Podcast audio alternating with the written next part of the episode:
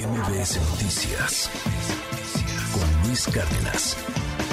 El pasado viernes el tema era que la Corte había invalidado prisión preventiva oficiosa para delitos fiscales. No que los delitos ya no sean delitos, solamente que no los metan a la cárcel de manera inmediata, ipso facto, como si fueras el Chapo Guzmán o con, como si fueras un, un tema de la mafia, ¿no?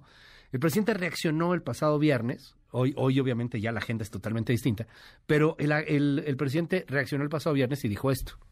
Es muy lamentable, es una vergüenza, con todo respeto. Imagínense los ministros protegiendo a defraudadores fiscales y a factureros. Aunque digan lo que digan, es proteger a los de arriba, a los potentados, a la delincuencia de cuello blanco. Ayer fue un mal día para el Poder Judicial. Ayer sí, Suprema Corte del Derecho, si acaso, no de la justicia. No es posible eso, pues que este, se reformen. Es una vergüenza que la ley se aplique en beneficio de los que tienen dinero o los que se dedican a hacer negocios ilícitos solo porque tienen buenos despachos de fiscalistas.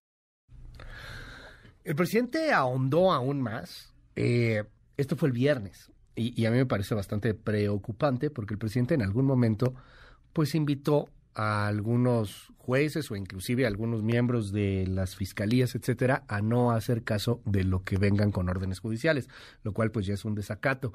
Lo dijo pues en el marco discursivo, en el marco narrativo. Eh, es, es, peligroso, sabemos que, que, el presidente López Obrador a, a, veces es demasiado venial en sus comentarios, a veces es demasiado ligero en sus comentarios, pero pues es el presidente. Diana Bernal, te mando un gran abrazo. ¿Qué fue lo que pasó con la Corte? ¿Qué opinas de todo esto? Muy buenos días, Diana.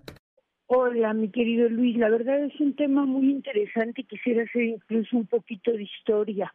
Cuando el presidente llegó a su mandato en diciembre de 2018, uno de los temas graves con los que se encontró y le fue planteado por muchos interlocutores es la venta de facturas que había alcanzado pues diciéndolo en forma coloquial, realmente dimensiones de delincuencia organizada y que se convertía pues obviamente en competencia desleal para los contribuyentes que sí realizan adecuadamente sus operaciones. Entonces esto llevó a que hubiera varias iniciativas para tratar de cortar, de detener de tajo este delito de la emisión y venta de comprobantes fiscales por operaciones inexistentes o simuladas por desgracia, en lugar de pasar otras iniciativas que eran más administrativas y más prácticas, la que finalmente fue adoptada por los legisladores es convertir a estos delitos como la emisión de comprobantes fiscales, la compra, la defraudación fiscal por más de 8.7 millones y el contrabando en delitos que atentaban contra la seguridad nacional y que constituían delincuencia organizada. Al hacerlo así, quisieron encuadrarse en el artículo 19 de la Constitución que señala que eh, la regla general será que la prisión preventiva es a juicio del juez y solo será oficiosa en determinados casos, como por ejemplo trata de personas o también en los casos que atenten contra la seguridad nacional y sean delincuencia organizada.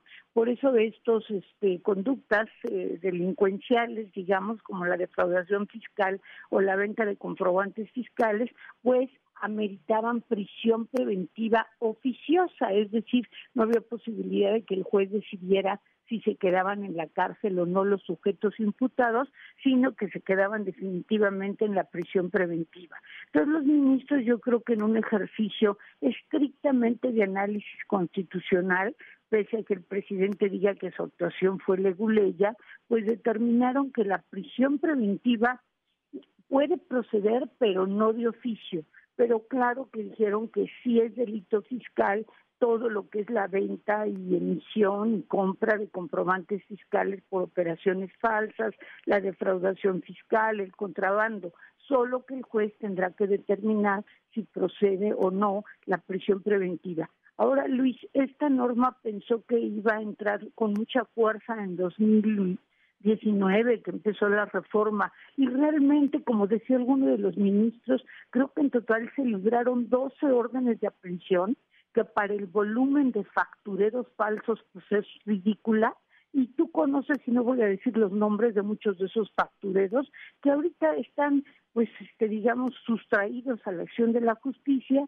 y en el extranjero. Entonces, de nada sirvió que se violara la Constitución volviendo de prisión preventiva oficiosa a estos delitos, cuando en realidad esto ni se aplicó ni generó mayor recaudación y ahora los ministros con toda razón declararon, como tú muy bien dices, no la inconstitucionalidad de los delitos, sino la inconstitucionalidad de que automáticamente metan a los imputados o a los presuntos culpables a prisión.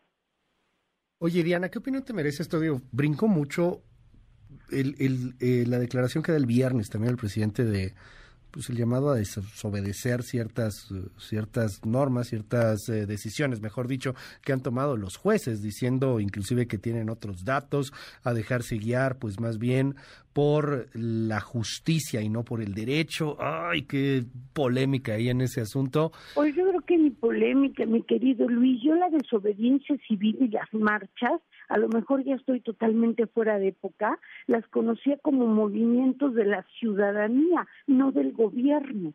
El gobierno no puede hacer desobediencia civil a los mandatos de los jueces y la Asociación Mexicana de Jueces de Distrito y Magistrados de Circuito emitió un valiente comunicado el viernes, que está, lo pueden ver en las redes, entre otros en Twitter, pues defendiendo su autonomía y diciendo que ellos seguirían juzgando conforme a derecho más allá de lo que pudieran plantearles las autoridades, que porque para eso tienen facultades constitucionales. Entonces, la verdad, yo no entiendo eso de que un presidente llame a la desobediencia contra los propios órganos del Estado, como son los jueces de distrito y los magistrados.